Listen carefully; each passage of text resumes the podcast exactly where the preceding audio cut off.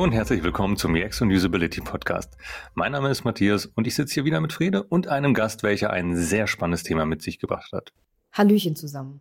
Unser heutiger Gast ist Dr. Marc Hassenzahl, Professor für Ubiquitous Design, Erlebnis und Interaktion am Institut für Wirtschaftsinformatik der Universität Siegen.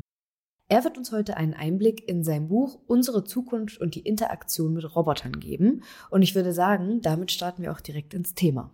Hallo Marc, schön, dass du bei uns bist. Erzähl uns doch mal ganz kurz, worum geht es denn dem Buch?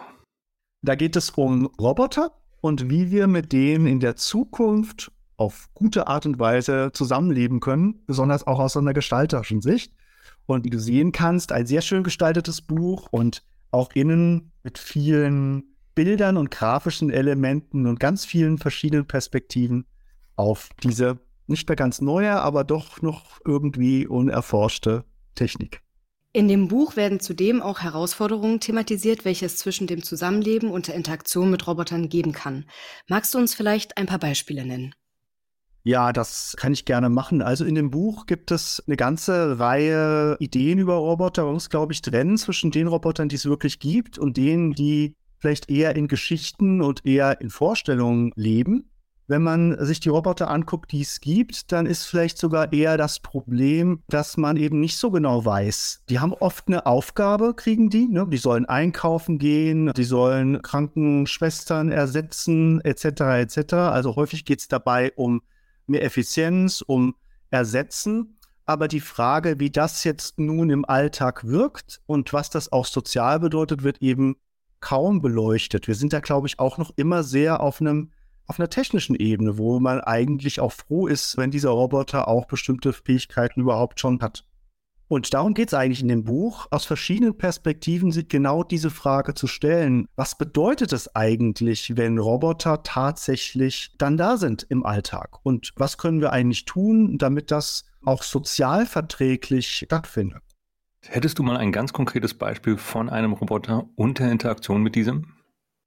Ja, also zum, zum Beispiel gibt es vielleicht noch mal kurz zum Konzept. Wir haben ja hier einige Projekte involviert, die wir begleitet haben in einem Begleitforschungsprojekt. Und die hatten natürlich alle ganz konkrete Roboter, an denen sie gearbeitet haben. Und ein Beispiel wäre eben ein Einkaufsroboter. Dieser Roboter, der sollte eben in den Supermarkt geschickt werden können und dann eben dort für Personen einkaufen. Und der muss natürlich navigieren in einem Supermarkt und der muss natürlich irgendwie einen Korb haben und einen Arm, um irgendwas aus dem Regal zu nehmen. So auf dieser Ebene wurde das diskutiert. Was es aber jetzt nun bedeutet, ne? wenn nun Roboter in den Supermarkt geschickt werden, ob das überhaupt eine Lösung ist und was der Mensch dann dort mit diesem Roboter erleben kann, also die anderen Menschen, die vielleicht noch normal einkaufen gehen, das wurde halt doch eher weniger beleuchtet. Und das Begleitforschungsprojekt hat immer genau diese Perspektive versucht einzunehmen, auf verschiedene Arten und Weisen daran zu kommen. An diesem Buch waren ja sehr viele Autoren beteiligt. Und uns würde mal interessieren, wie seid ihr denn bei der Auswahl der Autoren vorgegangen und welche Disziplinen sind denn da zusammengekommen? Also wir haben eine ganze Reihe Autoren, die zum einen, also die aus den Forschungsprojekten, die wir begleitet haben. Wie gesagt, das war ein BMBF gefördertes Begleitforschungsprojekt. Dazu gibt es einen Call mit einer ganzen Reihe von Projekten und alle diese Projekte haben wir interviewt und diese konnten auch natürlich Autoren sein. Das war so die eine Gruppe. Dann hat das Begleitforschungsprojekt natürlich auch Partner gehabt, die verschiedene Perspektiven eingenommen. Das war die zweite Gruppe. Dann war es uns sehr wichtig, auch Fiktion sozusagen mit reinzubringen. Also wir haben ja auch einige Autoren da drin, die normalerweise eher Science Fiction oder vielleicht sogar andere Formen von Büchern schreiben. Und die haben wir gebeten, da haben wir sozusagen was kommissioniert, ne? gebeten, sich doch mit dem Thema auseinanderzusetzen und denen zum Beispiel auch die Roboter zur Verfügung gestellt. Und wir haben ein paar internationale Experten und nationale Experten, die wir so verschiedenen Themen eben kennen, angesprochen und gebeten, einen, einen kurzen Beitrag zu machen. Plus was man im Buch ja gleich ansieht, wenn man da mal reinguckt, gibt es ja auch sehr viel Grafisches. Es gab also auch Leute, die visuell sich mit dem Thema beschäftigt haben. Und das haben wir alles zu so einem multiperspektiven Buch zusammengefasst, damit eben nicht nur eine wissenschaftliche Perspektive darauf, sondern auch nur, vielleicht auch eine kulturelle, ja, eine, auch eine fiktionale sichtbar wird. Es geht in dem Buch ja viel um die Interaktion und das tägliche Leben mit Robotern und die Auswirkungen darauf. Wie siehst du das denn? Welche Rolle haben Roboter auf die Gesellschaft in den kommenden Jahren und welche Herausforderungen ergeben sich hieraus vielleicht? Vor allen Dingen in sozialer und ethischer Sicht. Also wir müssen erstmal, was mir ganz wichtig ist, ich glaube, das ist auch bei den Leuten, die Mensch-Technik-Interaktionen machen, auch noch nicht so ganz angekommen. Roboter sind wie Chatbots oder Voice Assistants eine ganz andere Art der Technologie. Und zwar nicht nur rein technisch gesehen, sondern ganz besonders in Bezug auf die Beziehung, die zwischen dem Mensch und der Technik hier aufgebaut wird. Wir sind ja eigentlich gewöhnt, direkte Manipulation zu nutzen, also das alte Schneidermensche Paradigma. Wir haben halt Knöpfe und Wischen und so weiter. Und in all diesen Zusammenhängen ist das, die Technik eigentlich ein Werkzeug, durch das wir arbeiten. Der Roboter, aber auch Chatbots kreieren aber ein Gegenüber. Und das ist was ganz was anderes. Und das, das Interessante dabei ist, dass egal, ob das Ding jetzt Augen hat oder Arme oder wie auch immer, durch dieses Gegenüber entsteht auch tatsächlich sofort sowas wie eine quasi soziale Interaktion. Also wir, wir kooperieren, wir delegieren, wir machen Dinge, wir vertrauen, alles Dinge, die wir normalerweise eigentlich mit anderen Lebewesen machen und nicht unbedingt mit Technik. Wenn man das weiß, ist jetzt die Frage, was macht man damit? Die Grundidee, die in dem Buch eigentlich exploriert ist, ist die Frage, ob es denn nun gut ist, einfach Menschen oder Tiere zu ersetzen durch Roboter. Also im Prinzip die soziale Interaktion so zu interpretieren, dass eben man damit auch einfach einen Menschen ersetzen kann. Also ein ein, ein, ein einsamer älterer Mensch, der zu Hause lebt, kriegt halt einfach einen Roboter, weil seine Kinder nicht mehr da sind oder nicht vorbeikommen wollen zum Beispiel. Das ist eine Perspektive, die wir halt fraglich finden, sondern wir glauben, dass die Herausforderung eher die ist, mit diesem, diesem Roboter eben so neue soziale Interaktionen zu gestalten, die dann aber auch eine ganz andere Qualität haben und dann eben auch ganz anders wirken. Also nicht als Ersatz, sondern als Ergänzung und Erweiterung. Das ist nicht so ganz einfach, weil natürlich das Ersetzen sozusagen das äh, naheliegendste ist, ne? Augen drauf und eine Sprache und schon ist das doch irgendwie so, als wäre ein Mensch da. Aber das ist das, was wir lösen müssen. Auch deswegen, weil es da tatsächlich, glaube ich, schon ethische Dilemma gibt, die schwer aufzulösen sind letztendlich. Also egal wie man es dreht oder wendet, wenn man mit einem Roboter einen Menschen ersetzt und das auch ganz gezielt so macht, hat man ja immer das Problem, auf einer bestimmten technischen Entwicklung werde ich immer merken, das ist ja doch ein Roboter, der hat ja gar keine eigenen Emotionen, ist ja alles fake. Das ist problematisch, ne? Also gefakte Sozialität oder gefakte Emotionalität, die ja nicht da ist. Aber ich könnte jetzt auch sagen, naja, aber wenn ich es so weit entwickle, dass es dann auch alles echt ist, dann ist das wieder die Frage, was habe ich da eigentlich da? Und ist es nicht trotzdem immer ein Roboter und kein anderes Lebewesen? Man, da kommt man in diese Diskussion um Maschinenrechte und äh, da sind wir ja weit weg von der Qualität. Aber im Prinzip ist das was, das gar nicht aufzulösen ist aus meiner Sicht. Und deswegen lieber die Strategie zu haben, zu sagen, das als Utopie oder als Gelegenheit zu benutzen, sich zu fragen, naja, wie könnte denn die Interaktion mit dem Roboter sein, so dass die eben anders ist und trotzdem gut und erfüllend. Marc, das ist echt faszinierend. Also vielen Dank für die super spannenden Aspekte. Welche Auswirkungen könnten denn Roboter auf die menschliche Identität dann haben? Das Besondere an Robotern ist ja, dass sie Maschinen sind. Und jetzt würde man sagen, die haben eben Superkräfte dadurch. Und die sind nicht nur zu sehen, im Prinzip, keine Ahnung, Roboter sind eben, können eben Lasten heben oder werden niemals müde oder so, sondern die sind eben auch sozial da. Nehmen wir mal ein ganz einfaches Beispiel. Roboter sind eben, weil sie Roboter sind, unendlich geduldig. Und Geduld haben mit anderen Leuten ist tatsächlich eine soziale Eigenschaft. Deswegen kann der Roboter tatsächlich eigentlich sozialer sein als ein Mensch, weil er eben, wie gesagt, wegen seiner Maschinennatur geduldig sein kann.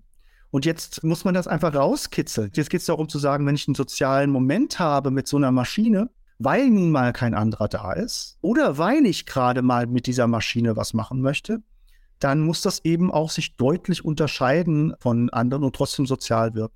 Diese Logik, die geht bei vielen von diesen Technologien. Also zum Beispiel haben wir eine Arbeit gemacht mit Honda Research, da geht es um Telepräsenzrobotik in der Pflege, in der informellen Pflege zu Hause. Und da kann man jetzt auch sagen, ich ersetze einfach, also der der Pflegende, ne, der geht irgendwie per, per ähm, Fernbedienung, so zur Fernsteuerung mit diesen Robotern und kann jetzt eben bei seiner älteren Mutter oder seinem älteren Vater irgendwie noch da sein, weil man dann schneller ist. Aber das ist eben nicht die Aufgabe, sondern die Aufgabe ist, sich die Frage zu stellen, wie kann denn so ein Roboter, so ein, so ein Besuch durch einen Roboter gestaltet werden, so dass es eben ein neuer und anderer Kanal ist. Und da gibt es ja viele Möglichkeiten. Zum Beispiel müssen mich eben Roboter nicht so repräsentieren, jetzt als Bediener, nicht so repräsentieren, wie ich normalerweise als menschlicher Besucher wäre. Auf der anderen Seite hat auch vielleicht der Besuchte, kann da auch Vorteile haben. Ich mache mal ein bisschen ein schwieriges Beispiel.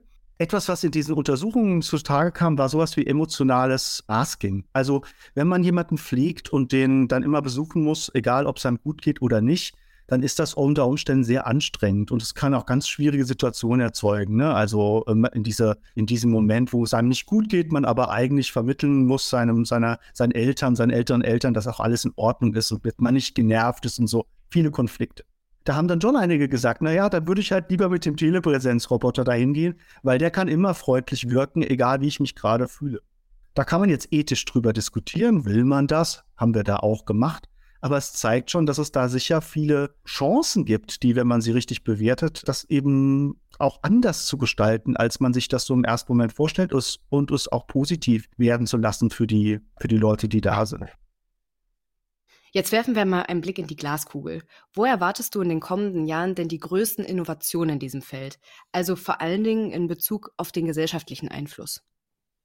Ja, das ist jetzt eine interessante Frage, denn ich habe ja ganz deutlich eine gestalterische Sicht darauf. Wie die Frage gestellt ist, hört sich das so an, als würde es passieren, einfach so. Und dann die Herausforderung ist es ja, sich zu überlegen, wie man es gerne hätte. Darüber geht es übrigens auch in dem Buch. Es gibt einen ganzen Abschnitt über Design Fiction, wo es sich eigentlich wirklich nur darum zu dreht, dass man überhaupt erstmal imaginiert, was man überhaupt haben möchte, damit man das besprechbar macht.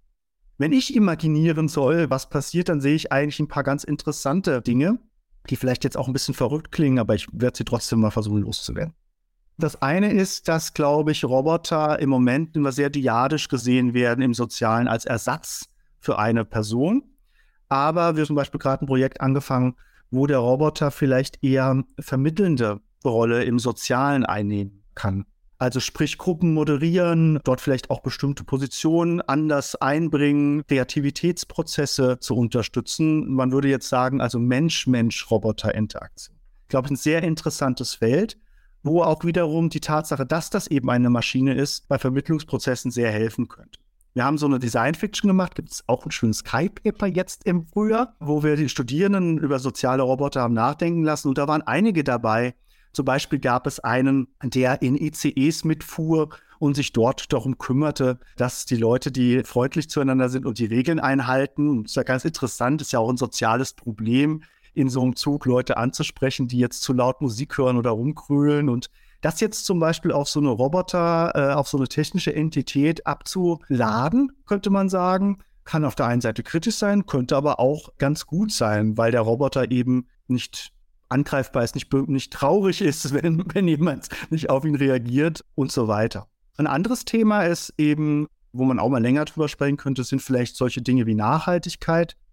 Also ich wir explorieren halt sehr stark gerade so die Frage, ob autonome Systeme, dazu gehören Roboter ja auch, im Sinne eines, Achtung, postanthropozentrischen Designs vielleicht gar nicht den Menschen dienen, sondern Spezies, die jetzt keine ausreichende Agency haben. Also kann man Igel mit Robotern unterstützen, kann man die Natur mit Robotern unterstützen, ähm, Gärten, Biodiversität, überhaupt Nachhaltigkeitsthemen, die, die für uns ja als Mensch schwer umzusetzen sind, kann man dort vielleicht technische Systeme einsetzen, die gerade das für uns übernehmen. Ne? Also die nicht was automatisieren, was wir wollen, sondern was der Natur vielleicht gut tut. Selbstfahrende Autos als Beispiel wenn ich selbstfahrende Autos einem ökologischen Ziel verpflichte, würden die wahrscheinlich auch ganz anders fahren, zum Beispiel nicht so schnell, nicht so schnell beschleunigen und so.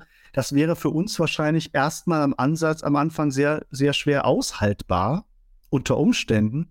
Aber es könnte eben genau der Hebel sein, wo wir sagen, so eine Alltagsautomatisierung, die nimmt uns was ab, weil sie sozusagen unsere Zielkonflikte auch teilweise ein bisschen mit auflöst. Da kriegen wir dann Diskussionen um Freiheit etc.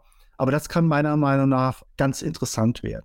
Wo ich es ganz schlimm finde, wie gesagt, ist, wenn aus einer Effizienzbetrachtung Roboter oder solche Systeme eingesetzt werden, um Menschen zu ersetzen. Wobei ich möchte hier auch eine kleine Ausnahme machen. Zum Beispiel könnte ich mir gut vorstellen, dass solche Systeme eben im Gesundheitsbereich doch auch eingesetzt werden, aber nicht nur deswegen, weil der Arzt eben so per se jetzt schon keine Zeit für mich hat, sondern weil es eben zum Beispiel unter Umständen auch sehr interessant sein kann, 24 Stunden am Tag unendlich lange auch Ratschläge einzuholen oder mich mit jemand darüber zu unterhalten. Wir haben so eine Untersuchung gemacht, wo es um konversationale Agenten ging und die Frage, wie man sich mit denen unterhalten wollte oder über was man sich mit denen unterhalten wollte.